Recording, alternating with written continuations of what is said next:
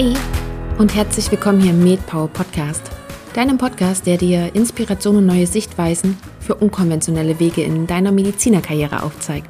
Ich bin Caroline und ich begrüße dich ganz herzlich zu dieser letzten Folge aus den Geburtstagsmonaten. Und dafür gibt es noch etwas Kleines Besonderes für dich, nämlich eine Doppelfolge. Wie du weißt, ist der Podcast am 25. September zwei Jahre alt geworden und dafür gab es ja im September und Oktober jeweils wöchentlich eine neue Folge. Und heute gibt es, wie gesagt, noch etwas Besonderes für dich, nämlich die Doppelfolge.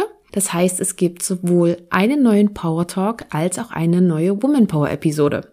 In beiden Episoden habe ich Dr. Cornelius Weiß zu Gast und ich empfehle dir mit dem Power Talk, also mit dieser Episode zu starten und dann zur Woman Power Episode überzugehen. So lernst du Cornelius einfach schon etwas besser kennen und weißt, wovon wir in manchen Dingen in dem anderen Interview sprechen, weil in diesem Interview beziehen wir uns tatsächlich viel auf das Gespräch, was du jetzt gleich hören wirst. Und ich möchte dir auch meinen Gast noch vorstellen. Cornelius ist Facharzt für Innere Medizin und er ist neben seiner klinischen Tätigkeit nicht nur berufspolitisch sehr engagiert, sondern auch richtig vielfältig unterwegs. Er hat zum Beispiel ein Buch für Angehörige und Pflegende von Demenzerkrankten geschrieben und daraufhin auch an einem Fernsehsender für Demenzpatientinnen mitgearbeitet. Das ist auch ein großer Aspekt, über den wir im Interview sprechen. Und Cornelius erzählt zum Beispiel, wie es dazu kam, dass er gerade zu diesem Thema ein Buch geschrieben hat. Und er nimmt uns auch mit in diesen Schreibprozess, das war für mich unglaublich spannend, was er da alles erzählt hat, wie er das aufgebaut hat, wie er das Ganze gestaltet hat. Das war wahrscheinlich auch so spannend, weil ich es so nicht erwartet hatte. Cornelius erzählt aber auch, was es mit dem Fernsehsender auf sich hat, denn vielleicht geht es dir da so wie mir, ich konnte mir jedenfalls nicht so viel darunter vorstellen. Das war für mich ein sehr buntes und auch ein sehr erfrischendes Interview. Es hat super viel Spaß gemacht, mit Cornelius darüber zu sprechen. Wir sprechen auch richtig viele Aspekte an und ja, ich leite jetzt direkt weiter und wünsche dir ganz viel Spaß beim Anhören. Ein ganz, ganz herzliches Willkommen hier im Medbauer Podcast, Dr. Cornelius Weiß. Ich freue mich so sehr, dass du da bist. Ich bin sehr gespannt auf unser Gespräch und ich begrüße dich ganz herzlich. Ja, hallo, vielen Dank für die äh, nette Begrüßung. Ich freue mich auch wirklich hier zu sein heute. Wir haben es ja schon etwas länger probiert, Cornelius, und jetzt haben wir es endlich geschafft. Aber vielleicht war das ganz gut, weil du bist jetzt frisch gebackener Facharzt hast du mir gerade eben erzählt, bist Facharzt für Innere Medizin. Außerdem bist du sehr, sehr stark berufspolitisch engagiert. Du hast ein eigenes Buch rausgebracht. Du hast einen Fernsehsender für demenzkranke Patienten rausgebracht. Und, was ich ja super spektakulär finde, worüber wir unbedingt noch reden müssen, du bist Barbesitzer. also, das dürfen wir nachher überhaupt nicht vergessen. Aber ich möchte sehr gerne woanders einsteigen, nämlich mit der Frage, wie bist du überhaupt zu dem Thema Demenz gekommen? Ja, also äh, danke für die Blumen auf jeden Fall. Ähm, Freue mich wirklich über jeden einzelnen Punkt, äh, auch über die Bar zu sprechen. ähm, ja, Thema Demenz, da muss ich äh, ein ganz kleines bisschen ausholen. Und zwar kommt es daher, dass ich äh, über die ähm, Belastungen von Geschwisterkindern, von gesunden Geschwisterkindern, von an krebserkrankten Kindern promoviert habe. Ich hatte da ein äh, Konzept entwickelt für die gesunden Geschwisterkinder, was äh, bedeutet das, Krebs zu haben? Wie wird es therapiert? Und was bedeutet das vor allem für mein Leben als Geschwisterkind? Und wie gehe ich da am besten mit um? Das kommt daher, dass die Geschwisterkinder eine erhöhte Prädisposition haben für Depressionen, für posttraumatische Belastungsstörungen und viele weitere Belast äh, belastungsassoziierte Erkrankungen und aber weitestgehend in der Mainstream-Forschung eigentlich äh, nicht wirklich stattfinden, teilweise auch von der Forschung als sogenannte Schattenkinder bezeichnet werden weil die in der Belastung ja dennoch funktionieren müssen. Also die Belastung für die Mutter, für den Vater, für die ganze Familie. Dafür wird von der Gesellschaft sehr viel Verständnis entgegengebracht und für die gibt es auch sehr viele Strukturen. Nur die Geschwisterkinder müssen sehr gut funktionieren und können ihre eigenen Bedürfnisse gar nicht so sehr artikulieren, weil sie dann schnell in so ein moralisches Dilemma rutschen, weil sie ja eigentlich dann sozusagen die Aufmerksamkeit von dem erkrankten Geschwisterkind, das es ja sehr viel mehr benötigt, könnte man glauben. Und ähm, daraus resultieren eben viele Belastungen und dafür habe ich ein psychoedukatives Konzept entwickelt. Das ist äh, glücklicherweise dann letztendlich so, ähm, sage ich mal, angenommen worden, dass es auch von den Krankenkassen übernommen geworden ist und auch ähm, Anwendung findet. Und dann kam jemand mit einer Stiftung für die Angehörigen von Demenzerkrankten auf mich zu und hat gesagt, naja, Herr Weiß, Sie haben doch jetzt hier dieses Konzept entwickelt, könnte man das nicht auch übertragen auf die Angehörigen von Demenzerkrankten, weil die ja eben genau solchen Belastungen ausgesetzt sind. Und ähm, da habe ich gesagt, ja, vom Prinzip her auf jeden Fall. Also das hat ja so ein bisschen, sind das ja ganz allgemeine Prinzipien, wie man, also ganz allgemeine didaktische Prinzipien. Und die habe ich dann tatsächlich ähm, versucht auf Erwachsene zu übertragen. Und daraus ist dieses Buch entstanden, ein gutes Leben mit Demenz. Und so bin ich zu dem Thema Demenz gekommen. Also eigentlich über die Belastung der Angehörigen hat es mich dahin verschlagen. Und dann der glückliche Zufall, in Anführungsstrichen, dass diese Stiftung auf dich zukam. Kannst genau, du uns genau. da mal mit reinholen und uns da noch ein bisschen mehr dazu erzählen, wie das überhaupt dazu kam, wie die auf dich aufmerksam geworden sind und auch ähm, ja mit der Frage, also ganz ehrlich, Demenz, ich hatte es im Studium, aber dadurch, dass ich es jetzt gerade in der Facharztweiterbildung auch nicht großartig mehr brauche, weiß ich nicht, was da jetzt gerade noch an Konzepten und an Neuerungen oder sowas mh, hm, vorhanden sind. Von daher hol uns doch da einmal bitte rein, warum auch gerade die Idee da war, dein Konzept zu übernehmen. Ja, absolut richtig und richtig, wie du das sagst. Also wir sind ja dann auch irgendwann alle fleißige Ärzte und irgendwann dann auch fleißige Fachärzte. Und das Thema Demenz spielt für uns in fast keiner Fachrichtung, außer man ist schon spezialisiert auf äh, Geriatrie zum Beispiel, im Grunde kaum noch eine Rolle, obwohl es gesellschaftlich sowie gesundheitlich und ähm, gesundheitspolitisch ein immens großes Thema ist. 1,7 Millionen Menschen leiden an Demenz und das sind nur die, die diagnostiziert sind. Es gibt eine riesengroße Dunkelziffer, die wahrscheinlich ungefähr doppelt so groß ist wie die 1,7 Millionen. Und an jedem Demenzerkrankten, also an 1,7 Millionen, beziehungsweise dem doppelten 3,4 Millionen, hängen ja wiederum Angehörige dran. Fast jeder von uns, da braucht man gar nicht lange suchen, kennt irgendjemand, wenn es nicht die eigene Familie ist, wo jemand an Demenz erkrankt ist. Und daran hängt ja eine ganz typische Dramaturgie, wie wir letztendlich, und da bin ich mir sicher, dass du damit auch schon konfrontiert worden bist, damit zusammenhängt, dass wir quasi undiagnostizierte Demenzen in den Krankenhäusern sehen und erst im Krankenhaus sich diese Demenz offenbart, beziehungsweise dann der Elephant in the Room, von dem man nicht mehr wegschauen kann.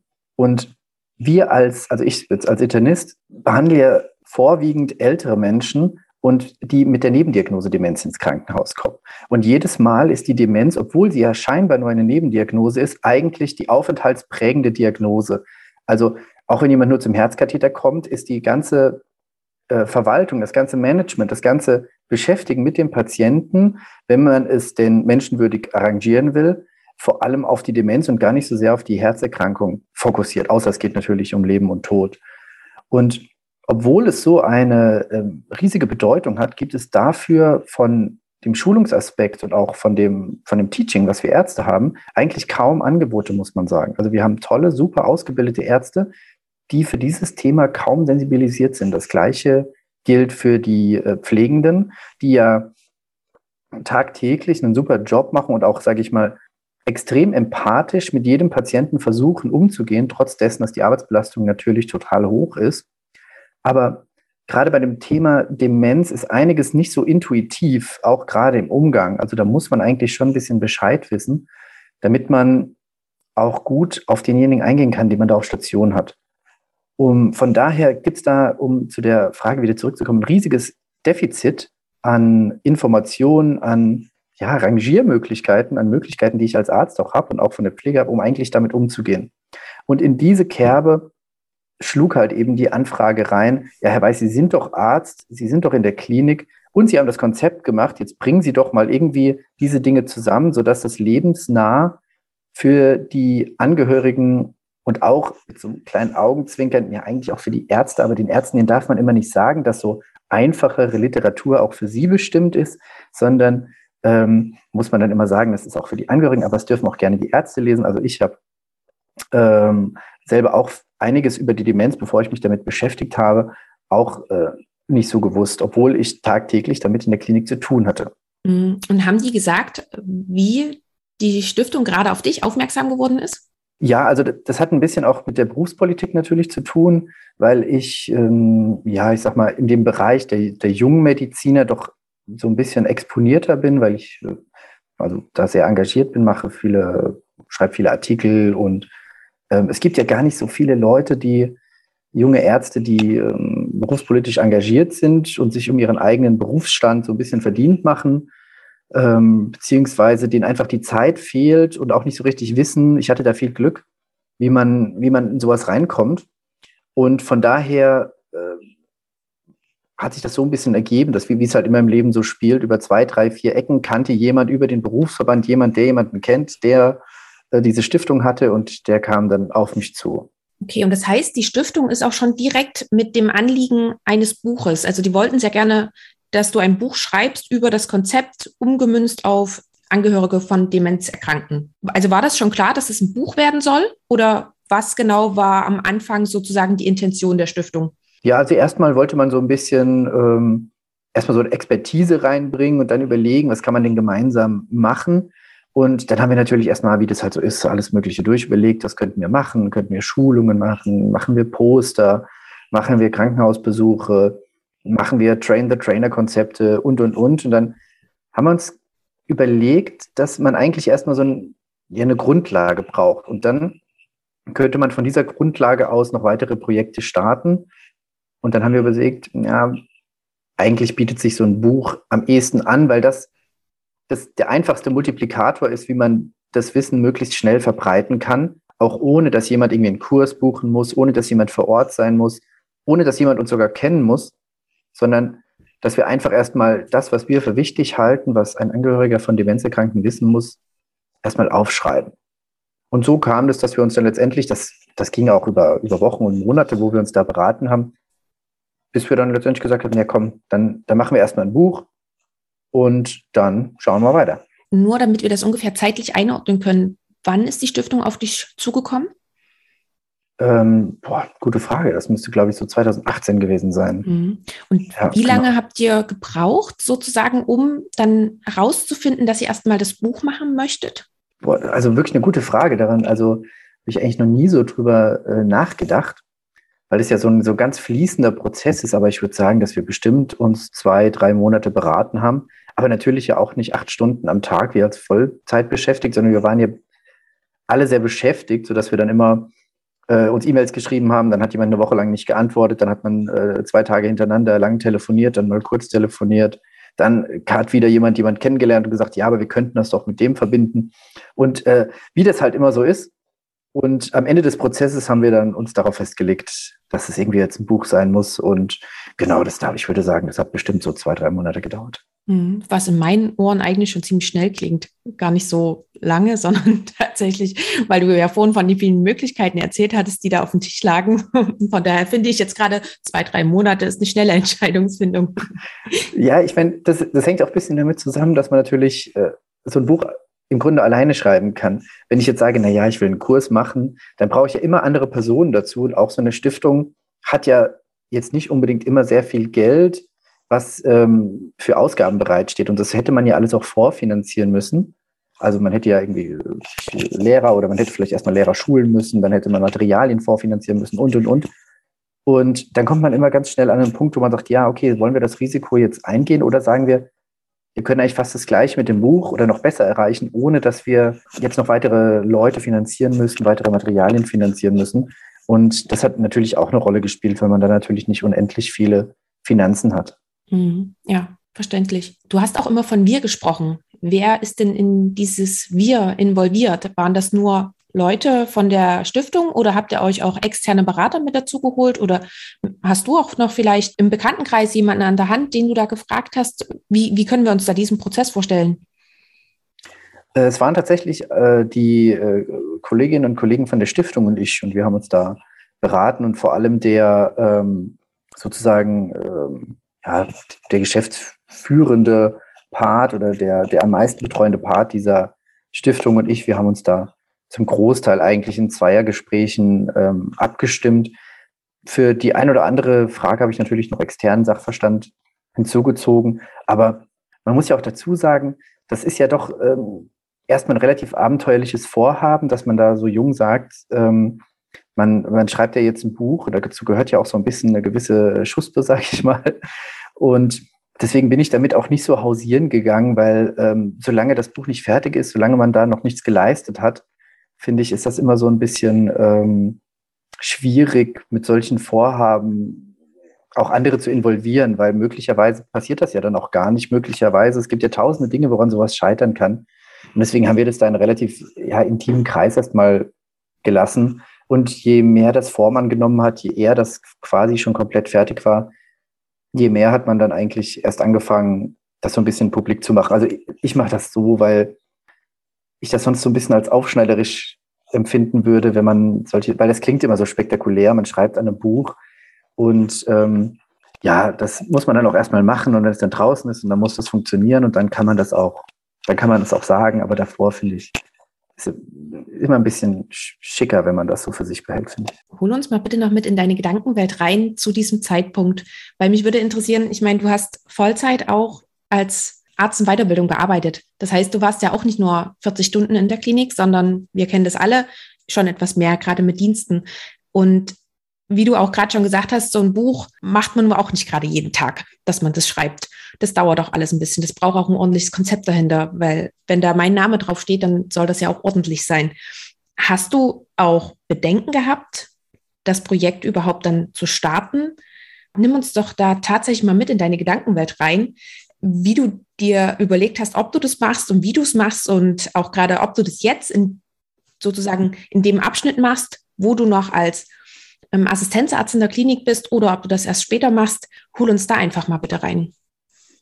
Ja, mega spannende Frage, weil dazu muss ich noch ein bisschen mehr erzählen. Und zwar war dieses Jahr 2008, halb 2018, halb 2019, ich nenne das so immer so ein bisschen spaßig, das Drei-Bücher-Jahr weil ähm, es war so, dass ich tatsächlich in diesem Jahr, und also man kann mich, also du darfst wirklich, denke ich, hab den Verstand verloren, ähm, aber es war tatsächlich so, dass ich ähm, die Doktor, meine Doktorarbeit ähm, quasi final abgeben musste. Es hängt ein bisschen damit zusammen, dass der Gesamtprozess meiner Doktorarbeit waren jetzt acht Jahre.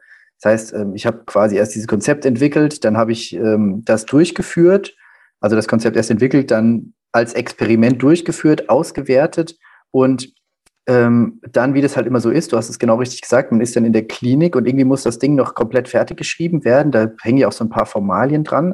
Und das wollte ich unbedingt dann ähm, 2018, 2019. Ich, um ehrlich zu sein, weiß ich gar nicht mehr. Man sieht es an meiner Erinnerung, ist ein bisschen verwischt alles. Äh, wollte ich das unbedingt fertig machen, weil ich wollte das von Tisch haben. Das ist wirklich furchtbar, wenn man acht Jahre so ein Ding irgendwie auf seinem Nacken hat. Und im gleichen Jahr ging auch mein Public Health Studium zu Ende. Ich habe noch, während ich, während ich in der Klinik gearbeitet habe, Public Health studiert. Und da habe ich quasi an der Masterarbeit gearbeitet und gleichzeitig dieses Buch geschrieben. Und ähm, wie du dir sicherlich vorstellen kannst, habe ich eigentlich jeden Tag gedacht, oh Gott, wie soll das funktionieren? Ähm, gleichzeitig hatte ich relativ großen Leidensdruck, weil ich mir gedacht habe, ich will auf gar keinen Fall, dass sich das weiter hinzieht. Diese Dinge müssen jetzt ein Ende haben. Und ähm, ja, habe meinen Alltag da sehr stark drauf ausgerichtet. Ich bin dann morgens immer äh, ganz früh aufgestanden, also 4.30 Uhr oder 5 und habe dann diese Zeit morgens zwei, drei Stunden genutzt, um zu schreiben. Weil da ist man irgendwie noch frisch, da stört einen keiner, da ist man irgendwie ähm, noch wirklich gut leistungsfähig. Und so habe ich quasi diese drei Dinger fertig gemacht und bin dann arbeiten gegangen, weil wenn man dann von der Arbeit kommt, ich meine, das brauche ich dir und den Kolleginnen und Kollegen vom Podcast nicht zu erzählen, dann ist man einfach echt fertig. Da kann man vielleicht noch so einfache, repetitive Tätigkeiten irgendwie machen, aber jetzt irgendwas Kreatives, wo man so ein bisschen seine Gedanken schweifen lassen muss oder so ein bisschen was Cleveres machen muss. Also ich zumindest, ich hätte das niemals hingekriegt. Und äh, deswegen musste ich das alles auf morgen verschieben. Und dann habe ich das tatsächlich eigentlich fast ein Jahr lang so durchgezogen. Und ähm, deswegen waren meine Gedanken eigentlich fast jeden Tag davon geprägt, dass das möglicherweise auch ähm, eine Sache, zwei Sachen oder vielleicht auch alle drei Sachen nicht funktionieren. Hab ein bisschen gesagt, so Augen zu und durch, weil so scheitern war jetzt auch keine so wirkliche Alternative. Ähm, von daher, genau, aber Zweifel war natürlich immer da. Ne? Wahnsinn.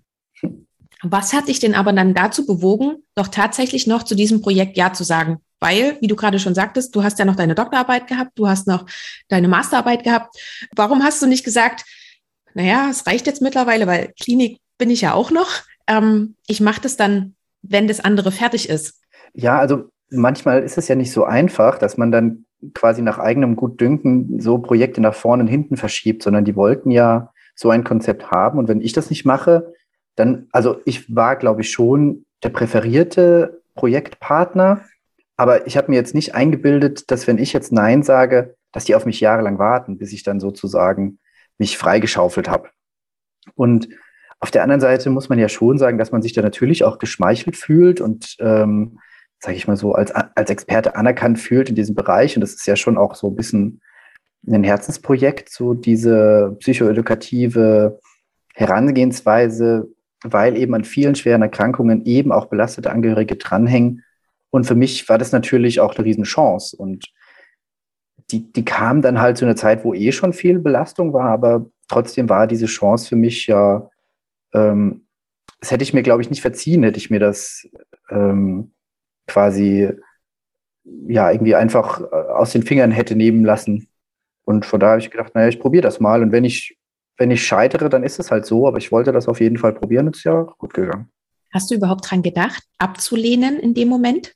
Hm, Oder um stand das gar nicht, stand nicht zur Debatte? Ja, ja, Im Grunde eigentlich überhaupt nicht. Also ähm, wenn jemand auf dich zukommt, dass du die Möglichkeit hast, etwas ähm, beim namhaften Verlag zu publizieren, was dein Herzensprojekt ist, da ist man natürlich auch ein bisschen emotional und sagt natürlich, ja, auf jeden Fall, wir machen das. Also äh, da, gehört, da gehört noch viel mehr, noch viel mehr Schuss dazu. Ein Buch zu schreiben gehört es dazu, es abzulehnen. und hast du aber auch mal dran gedacht, deine Arbeitszeit in der Klinik zu reduzieren? Ähm, um ehrlich zu sein, habe ich daran auch nicht gedacht, weil ähm, die Abende sind für mich, ich weiß nicht, wie es den Zuhörern geht oder wie es dir geht, aber es gibt einfach gewisse Tageszeiten, da ist man super fit, da kann man viel leisten, da kann man viele Dinge machen. Und das sind für mich jetzt nicht so diese Abendstunden. Also unser Podcast ist zwar jetzt am Abend, aber ähm, trotzdem so ganz Ja, genau. Ist das für mich, äh, und die Klinik ist ja nach hinten raus immer anstrengend. Und da hatte ich mir sowieso nicht vorgenommen, irgendwelche kreativen Dinge zu tun, sondern da irgendwelche einfachen Tätigkeiten, E-Mails beantworten oder Dinge, in denen ich schon sehr routiniert bin, abzuarbeiten. Von daher stand es für mich auch nicht so richtig zur Debatte, das ähm, zu reduzieren. Außerdem sind wir ja noch jung, dynamisch, so man hat ja dann schon auch noch ein bisschen Energie. ja. Okay, ich lasse das Thema einfach mal so stehen und würde sehr gerne auf dein Buchprojekt dann weiter eingehen. Als ihr euch dann festgelegt habt, dass das Ganze ein Buch werden soll, Nimm uns dann mal bitte damit in diesen Entstehungsprozess rein. Wie lange können wir uns den vor allen Dingen vorstellen und auch wie hast du diesen ganzen Prozess auch für dich überlegt und gestaltet? Bist du da genauso analytisch rangegangen wie an deine Doktorarbeit oder wie können wir uns das vorstellen? Ja, also ich würde sagen, sehr viel analytischer als bei der Doktorarbeit, weil die Doktorarbeit, ich meine, das wird wahrscheinlich auch vielen so gehen, dir wahrscheinlich auch, das ist ja das allererste Mal, dass man so eine wissenschaftliche Arbeit dann macht. Und während man die schreibt und während man daran arbeitet, lernt man ja so unheimlich viel und lernt auch so viel, was man in den ersten Gedanken falsch gemacht hat, was man in den ersten Gedanken, und da muss man das so oft revidieren, was man, hätte man das am Anfang gewusst, natürlich viel besser hätte machen können. Und da ich ja mit der Doktorarbeit ähm, fast fertig war, als ich das Buch begonnen habe, bin ich da ganz anders rangegangen und hatte zu dem Zeitpunkt auch für die äh, viele berufspolitische Dinge ja auch schon viele Texte geschrieben. Und ähm, auch ein bisschen längere Texte, sodass ich sehr viel mehr da drin war, Texte zu strukturieren, Gedanken zu strukturieren und ja auch selber durch meine Forschung an der Psychoedukation, wie lernen wir Dinge, ganz generelle Dinge über die Art und Weise, wie man Dinge aufnimmt, erfahren habe so dass ich, muss ich wirklich sagen, ich bin da jetzt nicht so, ich weiß nicht, wie Leute Romane schreiben, aber ich bin da wirklich sehr analytisch vorgegangen und habe mir erstmal eigentlich so ein, wie so eine Art Skelett gebaut. Also ich wusste, ich will da so eine Art interne Trilogie draus machen. Also ich brauche eine gewisse Dramaturgie, habe mir auch dann, äh, weil es viel mit Geschichten erzählen zu tun hat. Also wir lernen sehr viel durch Geschichten, mit denen wir uns identifizieren und anhand dieser Geschichten erleben die Protagonisten Dinge, die für einen selber relevant sind und dann erfährt man Informationen, die für die Protagonisten auch relevant gewesen wären für einen besseren Ausgang der Geschichte. Das heißt, die Geschichte selbst ist auch gar nicht so trivial. Ich habe mir dann äh, auch einige Bücher dazu durchgelesen, wie man Drehbücher schreibt und mich dazu informiert, wie man äh, auch eine gewisse Dramaturgie reinbringt, weil die Neugierde ist quasi wie so eine Art Vorglühen für die Wissensaufnahme. Bin ich nicht neugierig, interessiert mich das alles nicht, dann kann ich auch keine Informationen aufnehmen. Also das ist physiologisch, neurophysiologisch einfach Fakt. Wenn ich aber neugierig bin, dann sind quasi wie die, die Schotten auf und das Wissen kann überhaupt erstmal einfließen. Das heißt, für mich als, sage ich mal, Lehrbuchschreiber in diesem Sinne für Angehörige, also jetzt natürlich kein, ordinaries Lehrbuch, sondern Lehrbuch für Angehörige, also für, für Laien, muss ich erstmal Interesse erzeugen, das muss erstmal interessant sein, das muss cool sein, das muss Spaß machen, ich muss mich damit beschäftigen und dann bin ich auch erstmal aufnahmebereit. Das heißt, da musste ich natürlich auch erstmal gucken, na, du kannst nicht so eine 0815 Geschichte erzählen, das muss irgendwie ja bisschen, äh, bisschen cool auch sein und so. Habe dann viel auch drüber nachgedacht, was habe ich denn selber eigentlich erlebt und ähm, habe dann tatsächlich mit ähm, einer Familie, die dann durch Zufall eben genau so einen Fall bei uns in der Klinik hatte, relativ viel gesprochen und habe dann diesen Fall, also natürlich leicht variiert, äh, dann tatsächlich in Geschichtsform genommen. Dann hatte ich schon mal die Geschichte und habe dann wirklich geguckt, wie kann ich die dramaturgisch so aufteilen, dass die zu meinen, zu meinen Inhalten passt. Und habe das dann wirklich in ähm, gigantischen Excel-Tabellen tatsächlich übereinander gelegt und habe dann geguckt, hier ist Geschichtsabschnitt A, Geschichtsabschnitt B, Geschichtsabschnitt C. Hierzu passen Inhalte A, B, C, D, E. Und dann immer, was natürlich auch super wichtig ist, ist der Bezug aufs eigene Leben. Also jedes Kapitel ist danach gestaltet.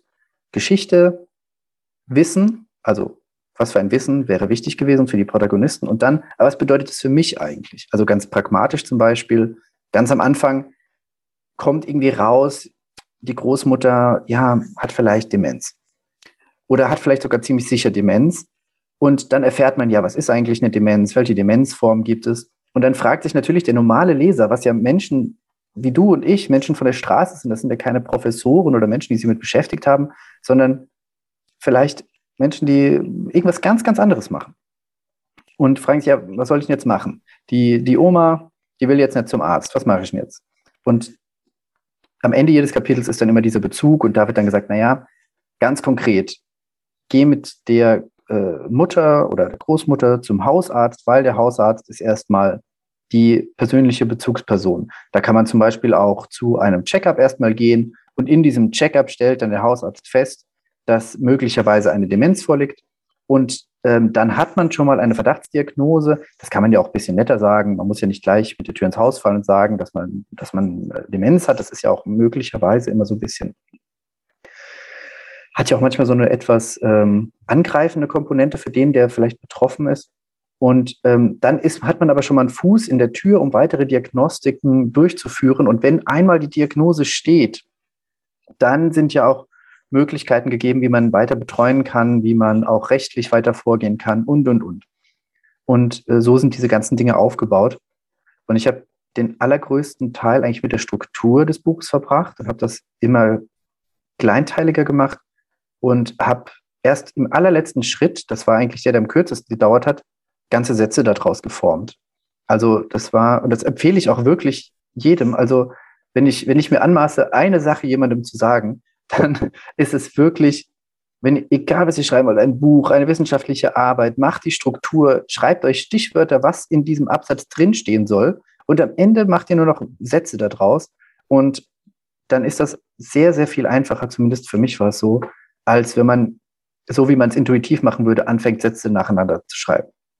Genau, und so bin ich da vorgegangen, weil ich eben das schmerzhaft über äh, mehr als ein halbes Jahrzehnt in meiner Doktorarbeit wie ich denke, nicht, nicht so klug gemacht habe. Mhm. Da bist du ja wirklich total ja, strukturiert und analytisch rangegangen. Wahnsinn. Hattest du, also du hast schon gesagt, du hast ja auch Bücher dazu besorgt, gerade so, wie, wie baust du das auf? Drehbücher, wie schreibt man ein Drehbuch, hast du gesagt. Hast du dir auch noch andersweitig Hilfe gesucht? Hast du irgendwie einen Kurs gemacht? Wie schreibe ich ein Buch? Oder ähm, war das vor allen Dingen so ähm, Learnings aus Büchern, die du mitgenommen hast? Oder hast du dir vielleicht auch sogar noch externe Hilfe richtig gesucht? Äh, nee, ich hatte tatsächlich ähm, mir nur, ähm, ich glaube, es waren sogar nur zwei Bücher über Drehbuchschreiben besorgt. Ähm, für alle, die es interessiert, da gibt es ein Standardwerk, sage ich mal, das heißt einfach Story. Richtig geil aufgebaut, ist richtig cool, ähm, hat auch richtig Spaß gemacht ähm, zu, zu lesen, weil man dann auch ganz viel verstanden hat, wie die sind diese Hollywood-Filme und so eigentlich aufgebaut. Was, warum finde ich bestimmte Filme gut und warum finde ich andere Filme nicht gut, obwohl sie auf den ersten Blick eigentlich sehr gleich sind. Also das war für mich also super spannend. Und dann habe ich aber durch meine Doktorarbeit wusste ich schon aus wissenschaftlicher Perspektive, wie die Geschichten prinzipiell gestaltet sein müssen. Also da gibt es tatsächlich ähm, wissenschaftliche Arbeiten dazu, wie emotional und wie äh, aufrührend Geschichten sein müssen, damit bestimmte Fakten besonders gut erinnerlich sind. Also da gibt es tatsächlich Studien, die zwei Geschichten erzählen, eine Kontrollgruppe und eine andere Gruppe, die, wo die eine Geschichte zwar die gleichen Fakten enthält, aber keinerlei Emotionen oder wenig Emotionen und eine andere Geschichte, die viel emotionalisierter erzählt wurde. Und äh, aus vielen anderen Forschungen wissen wir ja, dass diese Emotionen auch quasi wie so eine Art Extrahalterung in unserem Gehirn sind, um Informationen zu behalten. Ja, ist ja auch durchaus sinnvoll, wenn, äh, sag ich mal, im Urzustand der Menschheit eine große Emotion mit einer Erfahrung verbunden ist, dann ist die Wahrscheinlichkeit ja hoch, dass die für mich relevant ist und deswegen behalte ich mir die dann besser.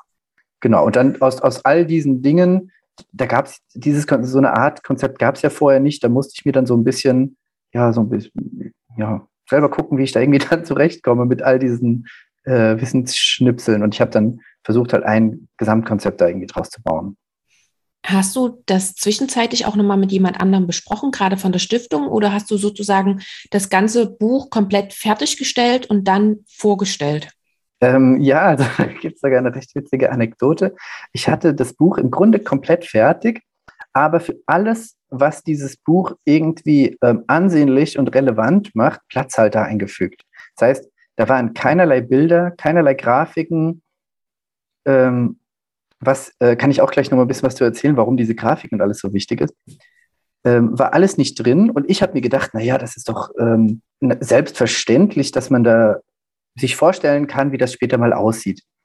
Und äh, dann habe ich das in der Stiftung präsentiert und ähm, ja, äh, man hat sich große Mühe gegeben, diese ja ja, verstört ist vielleicht zu viel gesagt, aber diese große Irrit Irritation darüber, was dieser junge Mann da jetzt gerade eigentlich uns präsentiert hat, weil es natürlich so, ähm, ja, es sah so trist aus einfach. Es war einfach alle, jede zweite Seite war nur ein viereckiges schwarzer Rand mit Bild, Bild 1, Bild 2, Grafik 1, Grafik 2 und es stand relativ schmucklos dabei, was da denn dann zu sehen sein soll, aber es war natürlich nicht zu sehen.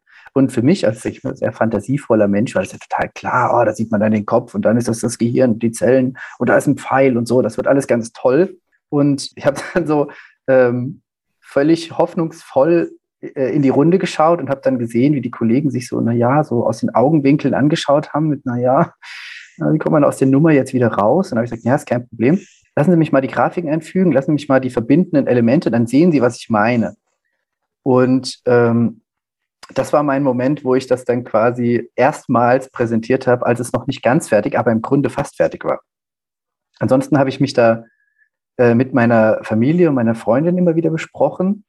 Und das war natürlich schon auch Gold wert, dass man da selber aus seiner eigenen Bubble mal ein bisschen rauskam und dann auch, muss man sagen, doch ziemlich einfache und aber auch entlarvende Fragen gestellt bekommen hat, wo man dann eigentlich sagt, okay, wow, das ist super wichtig und das habe ich noch gar nicht bedacht.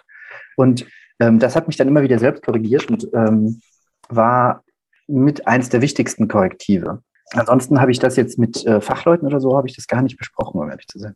Okay, das wäre jetzt die nächste Frage gewesen, ob du da nochmal jemanden hast drüber lesen lassen oder ähnliches. Ähm, ja, also ganz am Ende habe ich das einer Lektorin gegeben, ähm, was aber auch, ja, ja, dazu eigentlich, ich, ich sollte eigentlich fast einzelne Episoden für diese Entstehung dieses Buches, da habe ich nie drüber nachgedacht. Aber jetzt, wo du so nachfragst, ist die Entstehung echt interessanter, als ich gedacht habe. da gab es auch eine Episode mit einer Lektorin, wo ich wirklich sehr, sehr viel Geld bezahlt habe und letztendlich ähm, es dann nochmal einem anderen Lektor geben musste, weil dennoch sehr viele Fehler drin waren. Ähm, aber ähm, genau, aber ansonsten habe ich da jetzt, sag ich mal, keine Fach, ähm, Fachexpertise nochmal drüber gucken lassen weil ich mir, sage ich mal, was die, was die fachmännischen Dinge angeht, war ich, da war ich relativ sattelfest durch die Doktorarbeit, muss ich sagen. Okay. Und du wolltest noch eine Anekdote zu deinen Grafiken erzählen? Ach so, ja, genau. Also ähm, ist, ist ja so, dass, also ich bin selber, sag ich mal so, ich, ich male sehr gerne, zeichne sehr gerne und äh, wie du dir ja sicherlich schon gedacht hast, habe ich keine Sekunde Zeit dafür, das irgendwie noch zu machen. Deswegen nutze ich jeden vorgeschobenen Vorwand, um irgendwie was malen zu dürfen. Und deswegen habe ich die Illustrationen für das Buch selber gemacht. Ähm, hat natürlich aber auch einen wissenschaftlichen Hintergrund, weil, wie gesagt, es muss neugierig machen, das muss ansprechend sein. Und ähm, wenn ein, ein sage ich mal, normaler Mensch, der nicht aus dieser Materie ist, ein Buch aufschlägt und das sind ganz viele Schwarz-Weiß-Tabellen, dann macht er das gleich wieder zu und sagt, was soll das? sondern das muss irgendwie Spaß und Freude machen. Auch das hilft dabei, Informationen zu speichern und irgendwie sich mit was zu beschäftigen. Und deswegen ist zu jeder ähm, Kapitel auch, sage ich mal, eine relativ große Illustration dabei. Und ich habe darauf bestanden, dass so viel es geht, Infografiken da drin sind, um das einmal zu wiederholen, was im Text stand und auch visuell, auch hier wieder ähm, Neurodidaktik, dass man das einfach nochmal auf eine andere Art und Weise im Kopf verknüpfen kann. Und ähm, diese, diese Grafiken habe ich dann gemeinsam, also quasi die Bilder für die Geschichte, wo es darum geht, also wirklich irgendwas zu malen, das habe ich selber gemacht.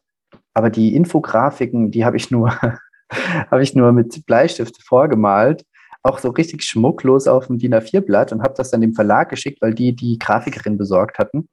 Und ähm, ich will auch nicht wissen, was man sich dabei gedacht hat, weil ich habe diese Strichmännchen gemalt und Pfeile und hoch und runter und habe das dann aber mit der Grafikerin quasi danach dann nochmal doch tatsächlich irgendwie professionell durchgesprochen, weil ich wusste ja, wie das in meinem Kopf aussieht. Und das war auch nochmal so ein Learning für mich, dass ich nicht davon ausgehen kann, dass nur weil ich weiß, wie das in meinem Kopf aussieht, dass das bei jemandem anderen auch so ist. Also das war sehr beeindruckend. Da bin ich auch sehr dem Verlag sehr dankbar, dass er da mit dran geglaubt hat, dass ähm, der junge Mann schon weiß, was er da tut und das Ergebnis auch wirklich abgewartet haben. Ja, und genau, dem Ergebnis war, war dann auch alles, äh, ja, eigentlich kann man schon sagen, das sah dann schon wirklich sehr, sehr, sehr nett aus. Die Grafikerin hat da super Infografiken gemacht und das war, war richtig cool. Und als dann diese Grafiken standen, hat, haben dann auch alle verstanden, was ich eigentlich gemeint habe, was diese Verknüpfungen sollen, was diese Geschichte soll, was die Bilder sollen. Und auf einmal hat alles Sinn gemacht. Und ich glaube, dem Verlag ist wahrscheinlich ein größerer Stein vom Herzen gefallen als mir. ähm, weil die sich wahrscheinlich dann gedacht haben, wie kriegen wir diesen jungen Mann wieder los? Aber ähm, genau, und dann waren aber alle happy und äh, ist ja dann nochmal gut gegangen. aber das ist ja auch echt schön und ähm, das zeugt ja auch von Wertschätzung dir gegenüber, wenn sie dir da tatsächlich so viel freie Hand gelassen haben und dann nicht gesagt haben, naja, anscheinend wird das hier nichts, was der da macht und wir brechen das ganze Projekt mal ab, sondern dass die gesagt haben, okay, wir gucken mal, was rauskommt und ja, das ist ja was Gutes draus geworden sozusagen. Ja, auf jeden Fall. Also echt, echt ähm, Glück auch gehabt, dass man da so mir auf mich gebaut und mir auch vertraut hat. Da bin ich auch, also war ich auch dankbar für, muss ich sagen. Hm, das glaube ich. Wie lange hast du gebraucht für das Buch? Ja, letztendlich glaube ich etwas über ein Jahr. Okay. Wobei man auch dazu sagen muss, dass wirklich 90 Prozent dieser Zeit Struktur und Konzeptionierung war und dann nur 10 Prozent das wirklich dann ähm, zu Ende zu schreiben. Hm, okay. Und gab es auf, auf dem Weg von dem Buchprozess, gab es da noch irgendwelche Hindernisse und Hürden? Beziehungsweise hast du irgendwie, vielleicht im Nachhinein würdest du es als Fehler bezeichnen, wovon du sagst, oh, das hätte ich gut und gerne nicht haben brauchen? Ähm, also ich hätte mein Zeit, meine Zeitplanung doch noch etwas großzügiger machen müssen. Also ich habe ja die Bilder auf einem Tablet gemalt, also auf so einem Graphic-Tablet. Und äh, ich bin einfach davon ausgegangen, dass das alles reibungslos läuft. Ich bestelle das, dann kommt das, dann funktioniert das, dann ist das kompatibel mit meinem PC. Und das hat natürlich alles nicht funktioniert. Und dann äh, ging der Treiber nicht, dann hat der Monitor das nicht erkannt, dann ähm, hat der Stift nicht funktioniert und und und. Lauter diese Dinge, die ja eigentlich völlig normal sind und die man eigentlich hätte wirklich einpreisen können in der Zeit, habe ich alles nicht gemacht und bin dann nach hinten raus sehr, sehr in Bedrängnis gekommen, diese Bilder zu malen und habe dann wirklich irgendwie zwölf Stunden am Tag nur Bilder gemalt. Ähm, das hätte sicherlich besser laufen können, da hätte ich sicherlich äh, das etwas besser äh, sage ich, ein bisschen besseres Risikomanagement betreiben können. Aber ich glaube, das kennt jeder, der zuhört und ja. jede, die zuhört, ähm, weil man geht ja tatsächlich davon aus, dass solche Sachen reibungslos funktionieren. Und woher hättest du es denn auch wissen sollen? Weil das Problem gab es ja vorher noch gar nicht. Also man geht ja tatsächlich von Sachen aus, mh, mm, weil man ja von, von seinen bisherigen Erfahrungen davon ausgeht. Und dann kommen auf einmal neue Sachen dazu und da kommen auf einmal Probleme auf, von denen man sich denkt, okay, damit hätte ich ja überhaupt nicht gerechnet, dass sowas überhaupt passieren kann, dass zum Beispiel ein Stift nicht kompatibel ist oder whatever. Ja, das stimmt. Ähm, wie ging es dann weiter? Also als dann dieses Buch draußen war, ich habe auch tatsächlich gesehen, also ich habe bei Amazon mal geschaut, es hat ja richtig gute Rezensionen bekommen. Das ist ja wirklich, also läuft ja tatsächlich richtig gut an. Also jetzt nicht, dass das so erstaunt klingen sollte, sondern das sollte eher so klingen wie richtig cool, dass dein Buch dann auch noch so gut ankommt. Ähm, wie ging es dann weiter? Hast du dann auch mit dieser Stiftung noch diesen Fernsehsender entwickelt oder worauf fußte das dann? Ja, also erstmal ähm, hat mich das auch sehr überrascht, dass das so positiv aufgenommen wurde, weil ähm, diese Art und Weise des Buches war natürlich neu, aber ganz prinzipiell gibt es ja schon viel Literatur zu dem Thema. Ist ja jetzt kein, kein Thema, was ich entdeckt habe ähm, und auch kein Thema, was so stiefmütterlich behandelt wird, wie jetzt zum Beispiel die gesunden Geschwisterkinder von krebserkrankten Kindern. Und da hat es mich total überrascht, dass das überhaupt jemanden interessiert, dass ich da ein Buch geschrieben habe, muss ich sagen, ähm, weil es hätte ja genauso gut auch in dem Dschungel untergehen können und habe dann ähm, mich also wirklich sehr gefreut über diese ganzen positiven Rückmeldungen, die ja genau das auch positiv wiedergespiegelt haben, was mir besonders wichtig war. Und das hat mich schon super gefreut, muss ich sagen, weil es hätte ja auch ganz, hätte ja auch sein können, dass alles nicht funktioniert. Es hätte sein können, dass man sagt, ja, was soll dieser bunte Quatsch oder äh, warum erzählt ihr eine Geschichte? Aber das war anscheinend selbsterklärend genug, als dass keiner auf die Idee kam, dass das irgendwie fehlplatziert ist, sondern ganz im Gegenteil kam das richtig gut an. Und ähm, das hat mich natürlich super gefreut. Daraufhin habe ich dann auch ähm, Einladungen bekommen für Events ähm, von, also Demenzschulungen oder also ja, wo man irgendwie so eine kleine Rede hält oder eben gerade direkt eine Schulung macht und einfach ein bisschen was zu dem Thema ähm, sagt. Und das ähm, hat mich natürlich auch super gefreut. Und im Zuge dessen, aus, aus vielen, vielen Gesprächen, weil irgendwie war man dann in dieser Szene drin, das ist ja ähm, also außerhalb von dem, was man als Arzt ganz direkt macht, ist es ja schon eine sehr, sehr große Szene. Da gibt es ja ganz viele Stiftungen, ganz viele Vereine, ganz viele äh, tolle, aber auch ganz viele ähm, grenzwertige Angebote, muss ich auch sagen. Also auch mit der Demenz will irgendwie sehr viel Geld verdient werden. Da wird dann alles irgendwie als Demenz ähm, kompatibel und, und, und ähm, gebrandmarkt äh, oder auch ver versucht zu vermarkten. Vieles, vieles davon ist wirklich sehr gut, aber auch einiges nicht. Und ähm, das musste ich auch erst so ein bisschen lernen, da so die richtigen Buzzwords rauszuhören, ob jetzt jemand, ähm, sage ich mal, mit mir Geld verdienen will oder ob ähm, er irgendwie wirklich ein cooles Projekt hat. Habe viele super interessante Leute kennengelernt und der ähm, damalige Hauptverantwortliche dieser Demenzstiftung hat dann einen ganz großen Auftrag bekommen vom äh, Land Hessen für eine, ähm, sage ich mal, ähnliche Sache, die aber nicht direkt mit Demenz was zu tun hatte. Und äh, wir haben uns aber so gut verstanden, weil wir uns auch durch dieses Projekt sehr gut kennengelernt haben und auch gemerkt haben, dass wir, obwohl wir aus sehr verschiedenen Welten kommen, also selber kein Arzt oder sowas, irgendwie viele Synergieeffekte gibt. Und dann haben wir uns aber beide gesagt, na ja, eigentlich ähm, wollen wir gucken, was können wir denn jetzt noch Gutes machen, um irgendwie einen Mehrwert für die Angehörigen von Demenzerkrankten und auch für die äh, Menschen mit Demenz selber zu schaffen. Und über einen Kontakt habe ich dann die Sophie Rosentreter auch kennengelernt. Ich weiß nicht, ob die jetzt unserer Generation, viele kennen sie, aber viele kennen sie auch nicht mehr ich weiß nicht, wie alt deine Zuhörer sind, aber das ist eine ehemalige äh, MTV-Moderatorin, die aus äh, persönlicher Betroffenheit auch zur Demenzaktivistin wurde. Und die macht was ganz, ganz Spannendes. Sie produziert extra Filme und Videos für Menschen mit Demenz. Das hat den Hintergrund, dass äh, Menschen mit Demenz ja natürlich noch eine sehr, sehr gute ähm, biografisches Gedächtnis haben.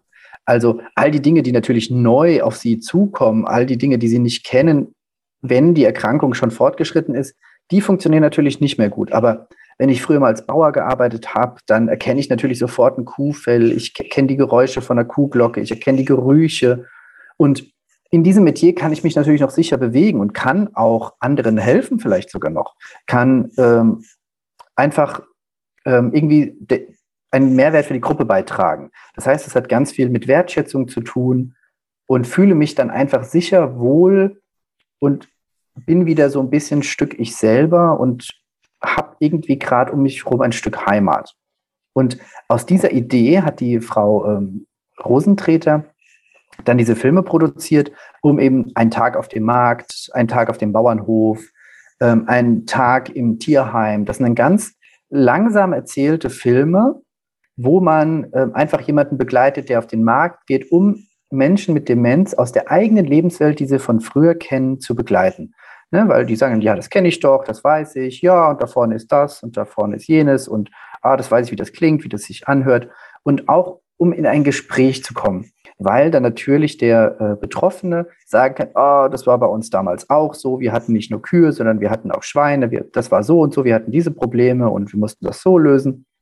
Das heißt, aus dieser etwas hilflosen Position, ich weiß nicht genau, wo ich bin, was ich mache, ich weiß nicht genau, was das für Menschen hier sind und irgendwie ist das alles irgendwie unvertraut, kann man schon durch diese, ja, ich möchte mal sagen, jetzt digitalisierte Biografiearbeit oder mediale Biografiearbeit schon irgendwie eine Verbindung herstellen und einfach dafür sorgen, dass es dem Betroffenen im Hier und Jetzt in diesem Moment irgendwie gut und sicher geht. Und wir alle drei haben uns da super gut verstanden und haben dann über weitere Kontakte auch zu äh, Professoren in dem Bereich gesagt, was wäre denn, wenn wir es schaffen, einen Fernsehsender für Menschen mit Demenz aufzubauen, um eben quasi immer dann, wenn man, wenn man möchte, solche Programme abrufen zu können. Und zwar nach Demenzgrad sortiert. Also einen für leichte Demenz, einen für mittlere Demenz, einen für schwere Demenz, weil die Anforderungen natürlich ganz andere sind.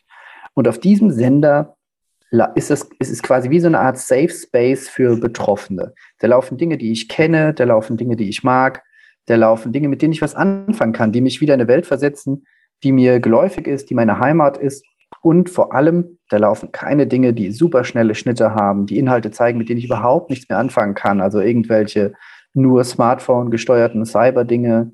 Da laufen keine Dinge, die mich möglicherweise als Betroffenen retraumatisieren könnten. Also keine Kriegsszenen, keine Waffen, keine Gewalt und ähnliches. Und dann haben wir das äh, versucht, auch wissenschaftlich. Also wir haben uns lange darüber Gedanken gemacht, macht das Sinn, dass wir das machen? Und ich habe dann mit äh, einigen Kollegen und Kolleginnen, die ich dadurch auch kennengelernt habe, einen wissenschaftlichen Beirat erstmal gegründet und wir haben das gemeinsam diskutiert. Kann man das machen? Darf man das machen? Soll man das sogar machen? Und äh, ist das ein sinnvolles Unterfangen? Weil man weiß ja nicht. Es kann ja auch sein, manche Dinge sind ja so eine Kopfgeburt, man hält das für eine gute Idee und am Ende funktioniert es dann doch nicht. Aber wir wollten das maximal die Wahrscheinlichkeit steigern, dass das funktioniert, beziehungsweise abklären, ob es da von wissenschaftlicher Seite auch wirklich Bedenken gibt von denen, Koryphäen, die da vielleicht schon 20, 30 Jahre drin arbeiten. Das haben wir gemacht. Das kam super gut an und dann haben wir auch gemeinsam konzeptioniert, wie muss das aussehen, damit man das auch ethisch korrekt machen kann. Und so kam dann eins zum anderen. Wir haben dann noch äh, ein bisschen unser, unsere Krüppchen erweitert. Wir haben, waren dann am Anfang, glaube ich, fünf und dann später acht. Und dann gemeinsam haben wir dann gesagt, okay, wir haben jetzt die wissenschaftliche Kompetenz, wir haben auch ein bisschen technische Kompetenz, weil es ist ja äh, ich weiß, wie es dir geht. Ich wüsste jetzt nicht, wie man einen Fernsehsender auch technisch aufstellt. Ähm, und wir haben jetzt eigentlich alles, um so ein bisschen die PS auf die Straße zu kriegen, sodass wir das tatsächlich auch für den einzelnen Betroffenen anbieten können. Und dann haben wir das einfach äh, gemacht. Dann haben wir das einfach gemacht. Wie lange war dieser Prozess? Von du hast es das, das erste Mal mit der Sophie Rosentreter besprochen, bis tatsächlich hin, okay, wissenschaftlich habt ihr euch das auch gut überlegt. Ihr habt jetzt wirklich alle Personen an Bord bis hin zu, wir wollen das jetzt umsetzen und wir bringen es jetzt wirklich auf die Straße. Wie lange können wir uns das vorstellen? Ewig. Also das hat äh, sicherlich, oh, ich glaube, irgendwas zwischen zwei und drei Jahren hat es gedauert, ähm, bis wir das dann tatsächlich dann ähm, jetzt gemacht hatten. Das hat so ein bisschen was damit zu tun, dass wir es am Anfang ganz anders konzipiert hatten. Wir wollten ähm, das noch individualisierter machen, als wir es jetzt äh, umgesetzt haben. Wir wollten, dass man ähm, das quasi noch, also dass man, also erst hatten wir überlegt, eigentlich wäre es ideal, wenn man das für jeden Einzelnen quasi einen individualisierten Stream geben könnte. Und ähm, das haben wir ziemlich aufwendig durch eine Alpha-Testphase gebracht. Ich habe das selber persönlich in drei Krankenhäusern getestet. Und das kam auch vom Prinzip her super gut an, ist aber leider total daran gescheitert, dass das einfach in dem Klinikalltag nicht umsetzbar war, dass bei der schnellen Taktung die Pflege gemeinsam mit den Angehörigen des Betroffenen die, äh, die das Programm so einstellen kann, dass das auch individualisiert ist. Und ähm, bis das, bis wir zu der, bis wir uns, sage ich mal, eingestanden haben, dass das so nicht funktioniert, sind sicherlich eineinhalb Jahre vergangen, ähm, weil das war unsere Vision eigentlich, das wollten wir so und wir waren auch total verliebt in diese Idee. Dann haben wir aber gesagt, na ja, also jetzt nichts zu machen ist jetzt auch keine Alternative, damit ist ja auch keinem geholfen. Was ist die nächstmögliche Variante, die wir machen können, um irgendwie möglichst vielen Menschen zu helfen und dass es irgendwie trotzdem noch handelbar ist für den normalen Klinikalltag. Also haben wir gesagt, okay, wir haben auch viel Rückmeldungen bekommen, dass es vielleicht gar nicht so nötig ist, das so, ähm, sage ich mal, ultra zu individualisieren, sondern dass es ja auch viele Dinge gibt, die im kollektiven Gedächtnis von vielen Menschen drin sind. Sei es irgendwie Olympia, sei es die Mondlandung, sei es äh, Kaiserin Sissi oder ganz viele Dinge, die ja aus der Lebenswelt von ganz vielen Menschen sind, ohne, womit einfach mit ziemlich hoher Wahrscheinlichkeit sagen kann, das weckt positive Assoziationen. Und dann mussten wir im Grunde nochmal komplett neu planen und haben uns dann überlegt und haben dann einen ziemlich harten Auswahlprozess getroffen. Welche, welche Folgen von irgendwas nehmen wir rein, welche Filme nehmen wir rein, mussten die natürlich alle durchgucken, weil viele Filme, das, das ist mir dann erst klar geworden, sind so zu 80 Prozent eigentlich wirklich nett erzählt, aber zu 20 Prozent ist dann doch irgendwie Gewalt drin. Und, und wenn es nur ein Auto ist, was irgendwo gegenfährt oder irgendeiner, also, und dann kann man den Film natürlich nicht nehmen. Also ähm, unser Ziel war ja, eine beruhigende Atmosphäre zu schaffen und ähm, ein schönes Erlebnis zu machen. Und das hilft natürlich nicht, wenn man eine Stunde dann gut drauf ist und dann aber für die nächsten Stunden äh, Angst hat und äh, vielleicht retraumatisiert ist.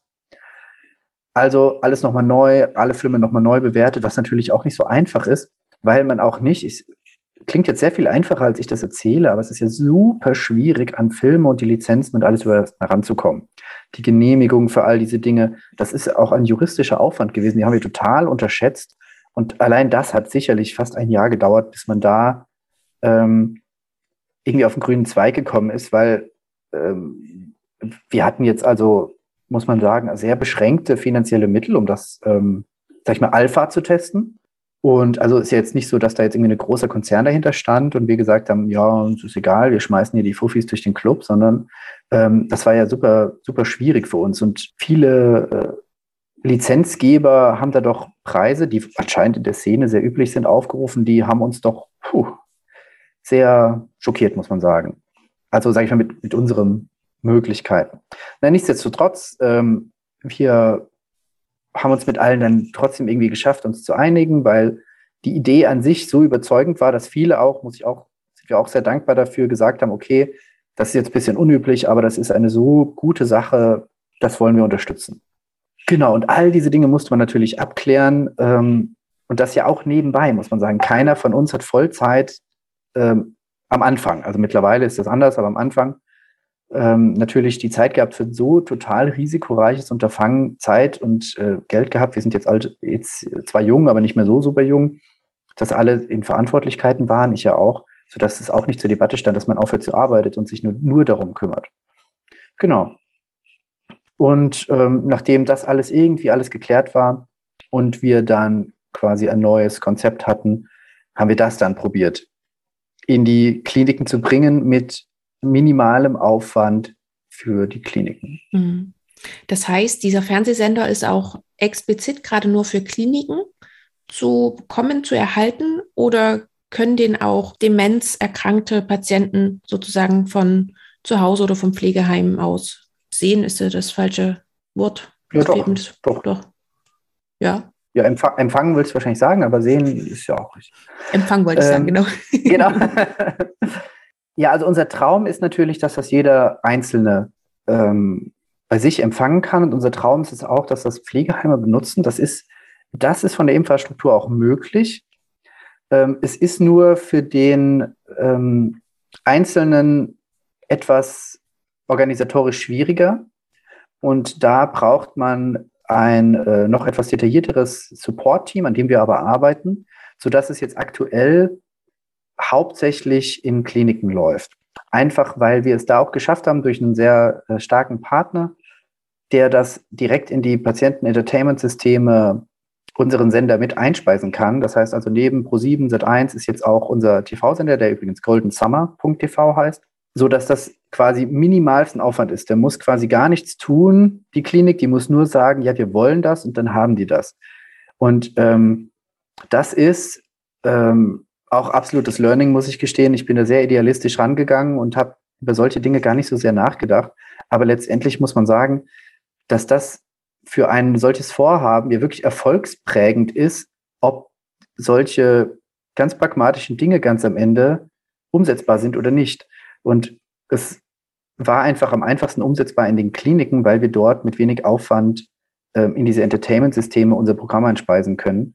Und ähm, sag ich mal, wenn man da so jung dynamisch dran geht, denkt man da überhaupt nicht drüber nach. Man denkt, ja, wenn das, das ist doch geil und das ist doch super und ähm, das wird doch echt eine gute Sache für die, für die Betroffenen und das kriegen wir irgendwie hin und dann haben die da einen coolen Sender und dann geht's denen gut und so. Und wir waren völlig getrieben von diesen Ideen und haben natürlich überhaupt nicht drüber nachgedacht, dass es an sowas Trivialem scheitern könnte, wie ähm, dem, der WLAN-Verbindung im Pflegeheim oder ähnlichem.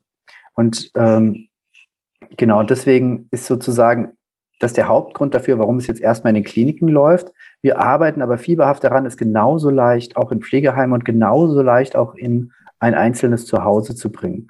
Und weil du jetzt gerade schon sagst, ihr arbeitet daran, ähm, ihr seid mittlerweile mehr geworden und du hast doch schon gesagt, Vollzeit arbeitet ihr da jetzt teilweise auch schon dran. Wie war auch der ganze Prozess dahinter? Habt ihr euch dann auch überlegt, okay, wir müssen noch hier noch eine Firma gründen oder ähm, wie lief auch das Ganze ab? Ähm, ja, auch das äh, war, also ähm, damit könnte ich wahrscheinlich auch ein eigenes Buch füllen, muss man sagen. Ähm, und zwar war das so ein bisschen die besondere Situation, dass wir ja viele Experten hatten aus ganz vielen verschiedenen Gebieten, die, die diese Idee zusammengehalten hat, die aber von ihrem Standing, von dem Zeitpunkt in ihrem Leben, von ihrem persönlichen Hintergrund und allem, also unterschiedlicher geht es eigentlich kaum. Das heißt, wir hatten äh, sehr medial erfahrene, dann hatten wir Menschen mit äh, einer eigenen Firma, Menschen aus dem direkten, aus der direkten Patientenversorgung, ähm, Menschen aus der Wissenschaft. Also ich habe meine meine Rolle war und ist auch immer noch quasi die medizinische wissenschaftliche Begleitung des ganzen Vorhabens, um abzusichern, dass da aus dieser Perspektive alles in Ordnung läuft. Und äh, das war sicherlich ähm, auch absolut wieder einige Learnings dabei gewesen, muss ich gestehen, wie man es schafft, äh, so ganz verschiedene ähm, Charaktere zusammenzuhalten. Ich muss wirklich sagen, ich, ich schätze jeden Einzelnen wirklich sehr. Und es ist aber einfach super interessant für mich gewesen, weil irgendwie lernt, ist man ja doch mehr in seiner Bubble, als man sich das vielleicht eingesteht. Man hat ja dann doch sehr viel mit Menschen zu tun, die zumindest entfernt aus der gleichen Lebenswelt kommen. Und ähm, ich persönlich hatte zum Beispiel jetzt vorher gar nicht so viel mit Business oder sowas zu tun. Aber dennoch ist es ja eine Firma und irgendwie äh, muss man ja irgendwie jetzt auch eine Firma gründen und dazu gehört es ja, wir können ja nicht einfach äh, all diese Dinge einfach so ohne ein Vehikel machen.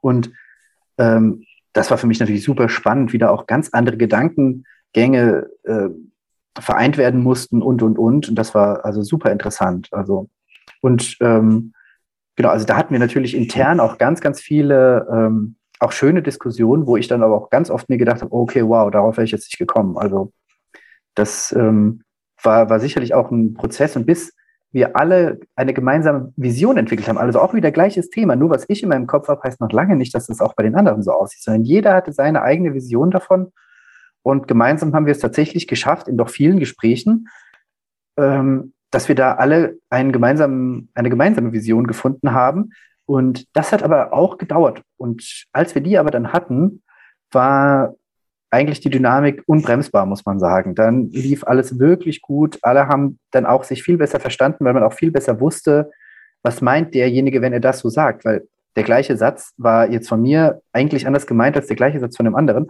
Das klingt jetzt so total trivial, als ob man irgendwie, ähm, aber das war schon ähm, für mich nochmal eine super spannende Erfahrung auch. Ja, total. Nur weil ich etwas sage, heißt es ja nicht, dass es so, wie ich es auch meine, bei dir ankommt. Ähm, du verstehst wahrscheinlich was ganz anderes, weil du natürlich auch einen ganz anderen Background zum Beispiel äh, hast und andere Erfahrungen gemacht hast. Ich finde das auch, es ist ein super spannendes Thema. Ähm, aber nochmal ganz kurz zurück. Das heißt, ihr habt dann eine Firma gegründet. Habt ihr euch da auch nochmal Hilfe geholt? Hast du dich nochmal dazu belesen? Hast du dir nochmal Hilfe dazu geholt? Oder war das auch so ein gemeinsamer Prozess? Also ich habe mich dazu natürlich belesen, weil ich ähm, zwar also ich hab, das hat mich schon immer so ein bisschen interessiert, weil ich das einfach so ganz generell interessant fand. Aber man muss auch dazu sagen, ähm, die Hälfte unseres Teams bestand aus sehr, sehr erfahrenen ähm, Kollegen, die das nicht zum ersten Mal machen.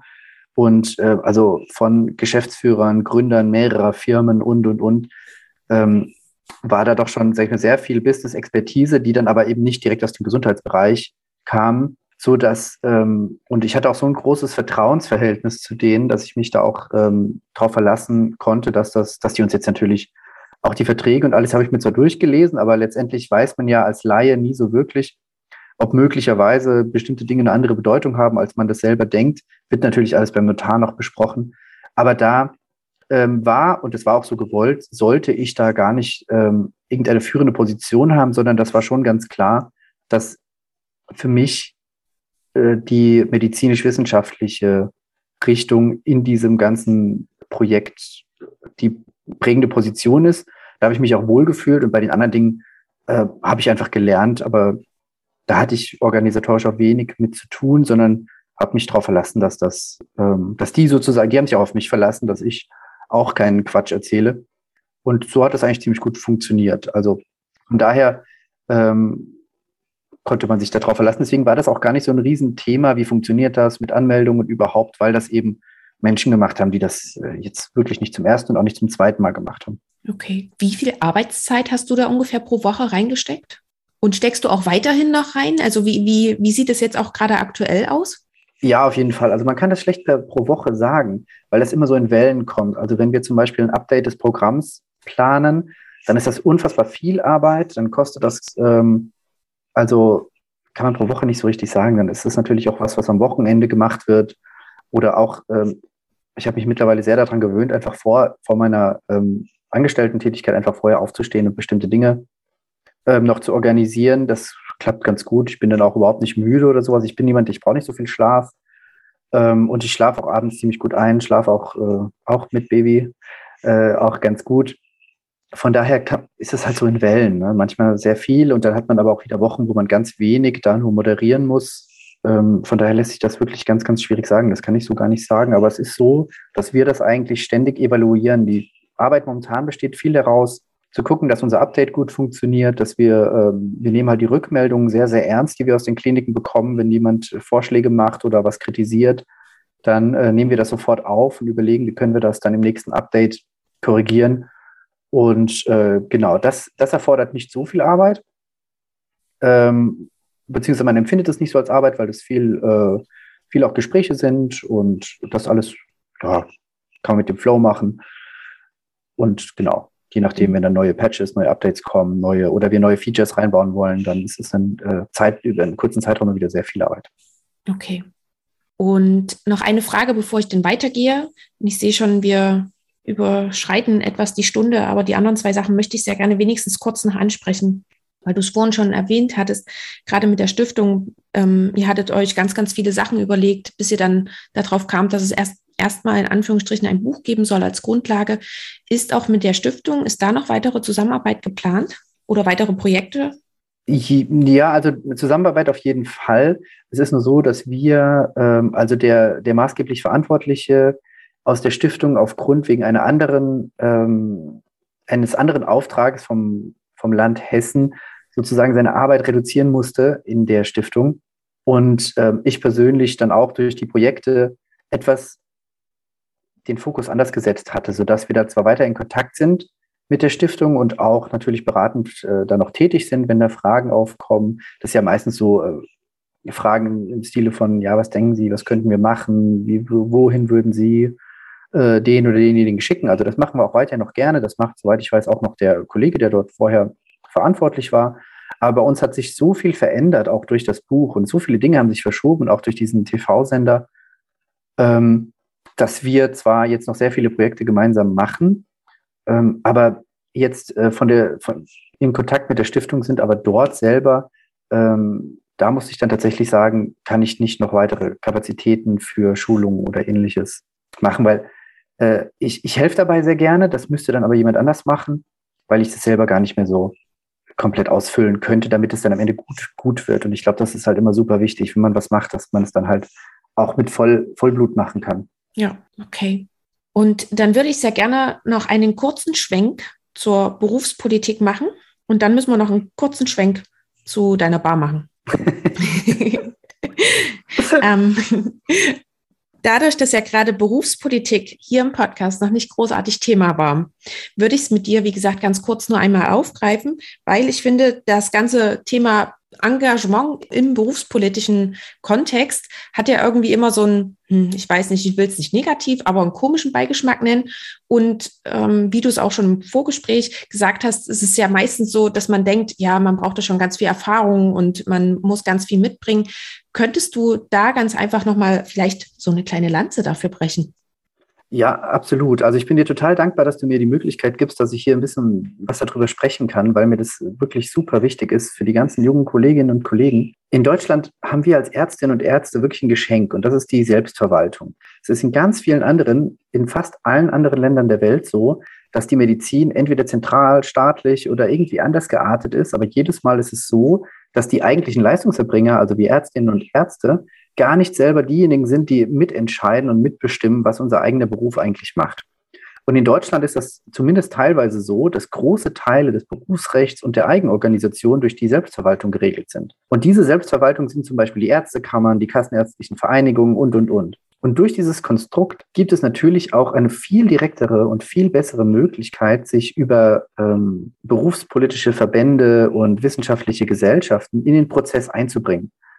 Und deswegen ist es einfach so unfassbar wichtig, dass man das versteht, dass man selber für seinen eigenen Berufsstand verantwortlich ist. Also äh, du und ich und wir, wir organisieren uns eigentlich selber. Natürlich bekommen wir vom Gesundheitsministerium und vom Gesundheitsminister bestimmte Vorgaben, aber wie wir die umsetzen und wie wir das machen und auch viele andere wichtige Dinge regeln wir einfach selber.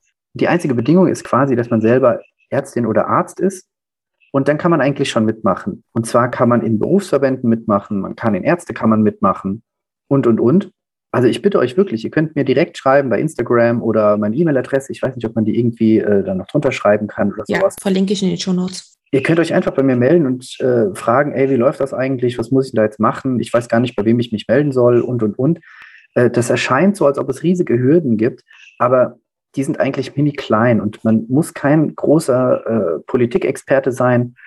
Man kann wirklich, es reicht wirklich einfach nur, dass man existiert. Man muss sonst keinerlei weitere Kompetenzen aufweisen, weil da wächst man einfach rein. Man muss anfangen, sich damit zu beschäftigen und es ist auch nicht so, dass man da, dass andere, die da schon länger drin sind, die Erwartungshaltung haben, dass man schon wüsste, wie der Hase läuft. Aber ganz am Ende sind wir die Generation, die ja in 20 Jahren ähm, die letzten 20 Jahre gestaltet hat. Also wir sind mit daran, dafür verantwortlich, was, was passiert mit unserem Berufsstand. Und der Bedarf ist ja immens. 25 Prozent der jungen Ärztinnen und Ärzte nehmen Medikamente, um überhaupt über ihren Alltag zu kommen. Das muss man sich mal geben. Das heißt, du und ich, wir, wir kennen, wenn wir morgens in die Klinik kommen, sehen wir, sehen wir zehn Leute, bis wir bei der Kabine sind, die Medikamente wahrscheinlich nehmen, um überhaupt über ihren Alltag zu kommen. 60 Prozent haben Burnout-Symptome und, und, und ähm, auch jetzt die Corona-Pandemie hat uns wieder gezeigt, äh, wie wichtig das einfach ist, weil die Weiterbildung teilweise ausgesetzt wurde und, und, und. Ich meine, das hat natürlich teilweise in so einer Ausnahmesituation seine Berechtigung, aber es braucht auch jemanden, der eben sagt, okay, das war jetzt in Ordnung, aber wir brauchen ab jetzt Lösungen. So und so muss das geregelt werden. Und irgendjemand muss unsere Stimme dort reintragen. Und das äh, bin nicht nur ich, sondern das seid auch ihr. Und ich würde euch wirklich bitten, ähm, mich, mich da wirklich anzuschreiben und mich einfach zu fragen. Wir haben ich bin mit dem Vorstand vom Berufsverband Deutsche Internisten. Das heißt, da kann ich auch Dinge ganz einfach reintragen. Ich bin Delegierter von der Ärztekammer Hessen und betreibe dort die junge Kammer. Das heißt, wenn ihr aus Hessen seid, könnt ihr mir natürlich noch einfacher schreiben. Und das ist wirklich total niederschwellig. Äh, meldet euch einfach bei mir und äh, vielleicht kenne ich ja jemanden bei euch in der Kammer, wo ihr euch melden könnt. Das finde ich immer sehr viel schicker, wenn man einfach sagen kann, hier, hey Peter, äh, kann ich mal zu euch kommen, anstatt dass man irgendwie eine offizielle E-Mail schreiben muss an sehr geehrte Damen und Herren, ich würde mich gerne berufspolitisch engagieren. Das ist immer, da finde ich, ist die Hürde halt immer so riesig. Super. Ich würde es tatsächlich auch dabei belassen. Ich finde, du hast ganz viel dazu gesagt und so als Herunterhängen der ersten Hürde ist es, glaube ich, ein wirklich guter Anfang. Und wie gesagt, ich verlinke alles zu dir eh in den Show Notes. Und dann, ja, wenn sich jemand dafür interessiert, dann soll er oder sie sich am besten bei dir melden. Ja, perfekt, wunderbar. Also bitte keine Scheu. Danke dir. So, und jetzt noch einen ganz kurzen Schwenk zu deiner Bar. Erzähl mal, wie kam das? Was macht ihr da? Was ist das für eine Bar? Ja, ja, also das ist natürlich, ist natürlich die beste Bar der Welt, muss man dazu sagen. Natürlich, ja. nee, also ähm, auch, auch das, wie das Leben so spielt, ne, wenn man äh, also so viele Menschen kennenlernt und ähm, irgendwie ist es dazu gekommen, dass ich ähm, eine, äh, ja, also auch durch Freunde äh, gemeinsam die Idee entwickelt haben, dass man doch, äh, sage ich mal, äh, ich muss sagen, ich bin natürlich jetzt nicht der Experte für, für Bars, sondern aber diese, äh, meine Bekannten sind und waren es. Und die haben ganz äh, jahrelang viele Bars betreut und auch mit aufgebaut, aber selbst nie aktiv eine gegründet gehabt. Und so kam das irgendwie über Umwege und durch auch Spinnereien, dass wir dann irgendwie gesagt haben, komm, äh, wir machen jetzt quasi äh, eine Art Flag Flagship Store für, für Bars, dass man, dass wir jetzt irgendwie sagen, wir, wir verwirklichen jetzt das, was wir sagen, was irgendwie die geilste Bar ist, was man sich so, was wir uns vorstellen können. Hier wieder gleiches Thema, ne? Also was in meinem Kopf ist, muss nicht anders sein. Und ja, irgendwie kam das dann so, dann haben wir gesagt, komm, wir machen das jetzt. Und dann haben wir tatsächlich, äh, also ich bin ja nur einer, ich bin ja quasi in diesem ganzen Prozess nur ein kleines Licht. Ich bin ja nur einer von, von, ähm, von einem halben Dutzend, die das äh, quasi gemacht haben. Und da gibt es also äh, deutlich größere Experten in dem Gebiet, die das also wirklich das letzte Jahrzehnt nichts anderes gemacht haben, wie sich mit solchen Dingen beschäftigt haben.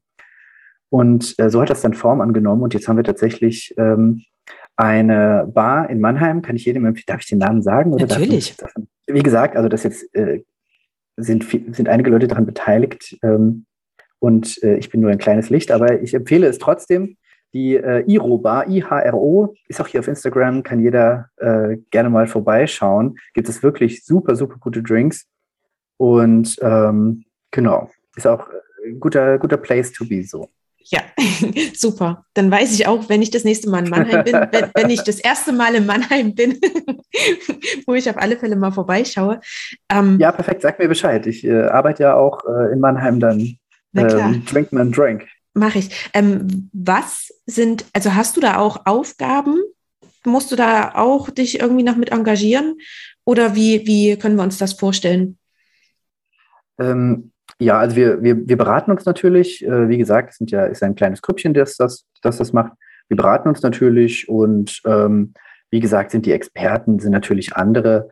Aber unsere Meinung ist trotzdem sehr, sehr wichtig. Also von daher sind wir schon auch beratend ähm, tätig, wobei ich auch dazu sagen muss, ähm, ich kann natürlich über bestimmte Sachen kann ich ganz gut beraten, also wie so äh, Menschen bestimmte Dinge wahrnehmen, wie Emotionen äh, vielleicht ähm, bestimmte Effekte, die man hinkriegen will. Also wenn man zum Beispiel möchte, dass man sich in der Bar einfach sehr wohl fühlt, welche ähm, psychosensorischen Verbindungen gibt es da, dass man das irgendwie möglichst ähm, cozy macht, dass es irgendwie einfach irgendwie eine gute, gute, äh, gute Erfahrung ist. Aber ähm, ich muss auch dazu sagen, darüber hinaus geht das jetzt äh, nicht wirklich, einfach weil die anderen äh, da sehr, sehr viel besser sind in, in all diesen Sachen. Ich äh, sage dann so meine Sachen dazu und ähm, fühle mich damit dann auch schon äh, wohl genug und bin dann auch froh, dass ähm, andere da auch die Hauptverantwortung haben, muss ich sagen.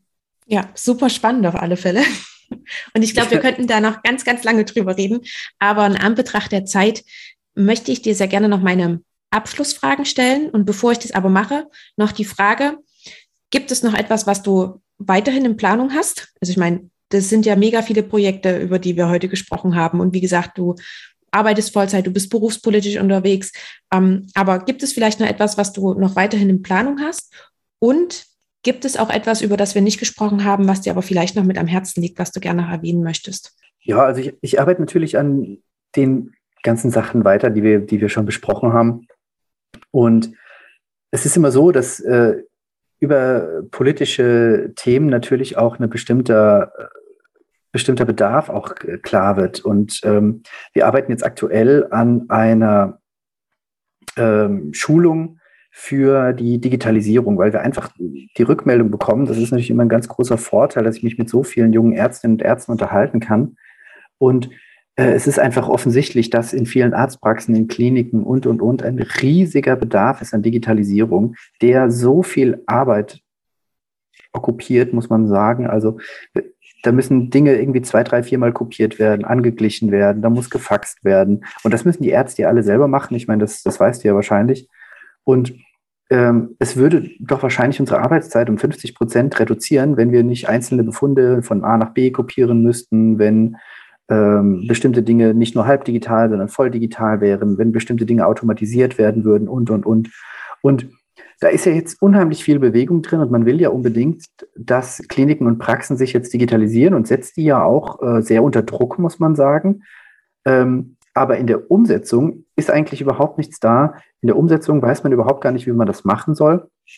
Und da haben wir uns jetzt überlegt, dass es so, ähm, man kann die Leute da nicht so alleine lassen und man muss ein Angebot schaffen, wo man einfach erklärt und auch anbietet, da mitzuhelfen, wie man bestimmte Prozesse digitalisiert, dass man einmal äh, Schulungen anbietet und einmal auch, ich sag mal, wird das jetzt mal Umsetzungshilfen bietet, wie man das, wie man seine eigene Praxis digitalisieren kann. Also das wäre ja wahrscheinlich auch nochmal ein eigener Podcast, äh, weil da gibt es ein riesiges, riesiges Feld, einen riesigen Bedarf und äh, riesige Ansprüche, die an die Ärzte ähm, herangetragen werden, ohne ihnen aber zu helfen, das tatsächlich umzusetzen. Das ist ein riesiges Problem. Und ähm, da arbeiten wir gerade dran, eine ähm, Möglichkeit aufzustellen, dass man äh, Ärzten und Kliniken einfach direkt helfen kann mit der Digitalisierung. Und das ist auch nochmal ein super wichtiges Thema. Hm, ja, ja, da kann ich dir wirklich bloß äh, zustimmen. ja, auch, auch da darf man mich einfach anschreiben, wer irgendwie eine Praxis hat oder äh, bei sich in der Klinik oder sonst irgendwas oder irgendwie Bedarf hat, ähm, einfach mir bei Instagram oder per E-Mail schreiben und äh, ich melde mich auf jeden Fall und dann kommt man ins Gespräch und dann findet man dafür irgendeine Lösung. Wir können da auf jeden Fall helfen. Hm, ja, vielleicht kommt ja auch die, ähm, die Rückmeldung, dass wir dazu auch nochmal einen Podcast aufnehmen. Vielleicht hören wir uns dann ja, sehr gerne. später nochmal. und dann würde ich dir jetzt ja gerne noch meine drei Abschlussfragen stellen. Und die erste ist, ob du eine Buchempfehlung für uns hast. Du hast vorhin schon ein Buch genannt, das würde ich auch mit aufnehmen in die Shownotes, aber gibt es vielleicht auch noch ein Buch, abgesehen von deinem eigenen, das nehme ich natürlich auch noch mit auf, hm, was dich ja besonders inspiriert hat, was du sehr gerne empfehlen würdest? Äh, ja, kann ich absolut, brauche ich gar nicht drüber nachdenken. Schnelles Denken, langsames Denken. Think fast, think slow. Ja. Ähm, genau, ich glaube von Ka Kahnemann. Glaub, Kahnemann, das genau. Daniel Kahnemann, glaube ich. Genau, ja, absolut bahnbrechend für mich. Also ich habe es super gefeiert, hat mir super geholfen. Auch gerade für uns Ärzte so viele emotionale Entscheidungen, die wir treffen, ohne und wir glauben, dass sie nicht emotional sind. Also absolut, also für mich sehr viel gelernt. Ja, ähm, kann ich nur beipflichten. Ich habe das Hörbuch gehört und äh, fand es auch wirklich grandios.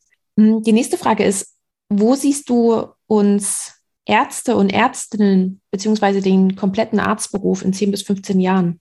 Ja, sehr schwierige Frage. Da gibt es äh, einmal quasi die, äh, ich denke, alles entscheidet sich an der Frage, ob wir es verstehen und schaffen, selbstbewusst zu vertreten, dass wir ein freier Beruf sind und dass wir niemandem außer uns selbst und unserem Gewissen und unseren Patienten Rechenschaft schuldig sind. Und oder ob wir es verschlafen, das mit Händen und Füßen zu verteidigen und letztendlich in eine Abhängigkeit zu Kliniken und kommerziellen Interessen und MVZ-Betreibern rutschen. Und dann sehe ich wirklich auch schwarz für die unabhängige Ärzteentscheidung. Also von daher gibt es quasi einmal die Utopie, wir verstehen das, wir verteidigen das und es bleibt weiter beim persönlichen Arzt-Patienten-Verhältnis. Dann ändert sich gar nicht so viel. Dann wird es durch unsere Generation schon zu einer Verschiebung kommen, dass man sich Praxen kooperativ teilt, dass es viel flexiblere Arbeitszeitmodelle gibt, dass es nicht mehr die Einzelpraxis gibt, aber dass es das Prinzip einer Einzelpraxis noch gibt, nur eben besetzt mit vielleicht zwei oder drei oder vier, 25 Prozent Stellen. Also so eine kooperative Generation Y-Praxis, ähm, glaube ich, ist schon irgendwie ein cooles und zukunftsfähiges Konzept. Die Dystopie wäre quasi, wenn wir es schaffen, das nicht zu verteidigen, dass wir in Abhängigkeit beschäftigt in MVZ sind, äh, irgendwem weisungsgebunden, den Patienten in möglichst effiziente kurzfristige Behandlungstracks zu setzen und wir sagen uns, naja, ist nicht so schlimm, ich arbeite ja nur 25 Prozent da. Wow, super spannender Ansatz. Ziemlich cool. danke dir, danke dir. Ähm, das ist bis genau. jetzt ähm, in die Richtung noch nicht gekommen. Also vielen Dank dafür. Und die letzte Frage ist, wenn du nochmal zurückreisen könntest zu deinem jüngeren Ich, meinetwegen zu Beginn des Studiums oder auch zu Beginn der Facharztweiterbildung, welchen Tipp würdest du ihm denn mit auf den Weg geben? Ähm, also ich, das ist eine sehr, sehr, sehr gute Frage, auch ziemlich schwierig, aber ich glaube, ich hätte mir den Tipp gegeben, sehr viel früher gemeinsam mit anderen ähm, Probleme zu besprechen und auch gemeinsam zu lernen. Ich habe immer gedacht, dass ich ähm, schneller bin, wenn ich die Sachen für mich selber wiederhole oder wenn ich einfach nur lang genug über irgendetwas nachdenke, dass ich dann schon auf die Lösung komme und habe dann gemerkt, dass es also sehr viel effektiver ist, mit einfach einem Gegenüber die Sachen durchzusprechen, Dinge zu besprechen. Ich habe es ja jetzt auch in dem Podcast, hat man es ja als auch gemerkt, da waren drei, vier, fünf Aha-Momente, die ja nur möglich waren, weil jemand anders mir irgendetwas gesagt hat und ich nicht selber quasi meinen eigenen Bubble draufgekommen bin. Äh, das wäre so ein Tipp, den ich mir wahrscheinlich hätte mitgegeben. Das hätte die ein oder andere Prüfung für mich äh, sicherlich auch einfacher gemacht. Super, danke dir. Und ein ganz, ganz großes Dankeschön an dieses Gespräch gerade. Es war echt toll, was du alles mit uns geteilt hast. Da waren ein paar sehr spannende Aspekte mit dabei, viele wertvolle Einblicke. Und ja, ich möchte mich ganz einfach ganz, ganz herzlich bei dir dafür bedanken. Super, ich danke dir für die, für die Möglichkeit und ähm, es war, hat mir auch wirklich Spaß gemacht und ähm, ich hoffe bald wieder. Das war das Interview mit Dr. Cornelius Weiß und wie immer hoffe ich, dass es dir gefallen hat und du einiges für dich mitgenommen hast. Vielleicht hast du jetzt auch Lust bekommen, dich etwas mehr mit dem Thema Berufspolitik zu beschäftigen? Melde dich super gerne wie angesprochen bei Cornelius. Seine E-Mail-Adresse und auch seinen Instagram-Account habe ich dir in den Shownotes verlinkt. Ebenso auch seine empfohlenen Bücher und auch natürlich sein Buch. Vielleicht ist das Thema Demenz ja gerade bei dir auch aktuell, sei es aus einem privaten oder auch aus einem beruflichen Grund. Also schau unbedingt mal in den Show Notes nach, dort findest du wie immer alle Links dazu. Ja, wenn du noch nicht genug von uns beiden hast, dann hör doch unbedingt noch in das zweite Interview mit Cornelius rein. Ich habe mich riesig gefreut, dass er auch für eine Woman Power Episode zu Gast war und dort seine Erfahrungen mit uns teilt. Also wenn du magst, dann hör dir doch diese Episode gleich noch mit im Anschluss an. Oder auch später, wenn du magst. Außerdem läuft ja auch noch eine Umfrage von mir. Ich freue mich riesig, wenn du dir fünf Minuten dafür Zeit nimmst und sie ausfüllst. In der Umfrage geht es darum, dass du deine Gedanken und Ideen dazu, wie du dir deine ärztliche Karriere vorstellst, einmal mit mir teilst. Du findest auch dazu alles in den Show Notes verlinkt. Und an dieser Stelle möchte ich mich bei allen bedanken, die schon an der Umfrage teilgenommen haben. Ja, und wie auch schon angekündigt, wird es jetzt eine längere Podcast-Pause geben. Wenn du den Podcast abonniert hast oder ihm auf Instagram folgst, so erfährst du auf alle Fälle, wenn es wieder weitergeht. Du kannst dich aber super gerne auch noch zum Newsletter anmelden und wirst dann darüber informiert. Auch dazu ist der Link in den Show Notes zu finden. Falls dir in der Zwischenzeit noch jemand einfällt, der oder die unbedingt mal im Podcast vorgestellt werden sollte, so melde dich super gerne bei mir. Ich bin sowohl per E-Mail als auch über die sozialen Medien, also vor allen Dingen Instagram oder auch LinkedIn, weiterhin zu erreichen und schreib mir da super gerne. Ja, und zum Schluss möchte ich mich nochmal ganz, ganz herzlich bei dir bedanken.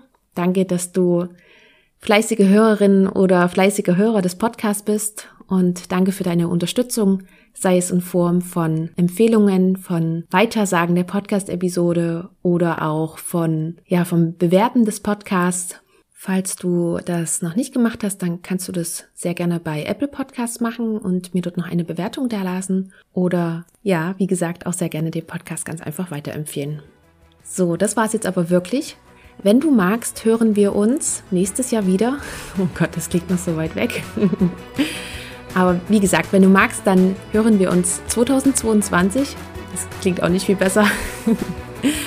Aber wir hören uns auf alle Fälle wieder. Ich wünsche dir bis dahin eine wundervolle Zeit. Lass es dir gut gehen und bis ganz bald. Ciao.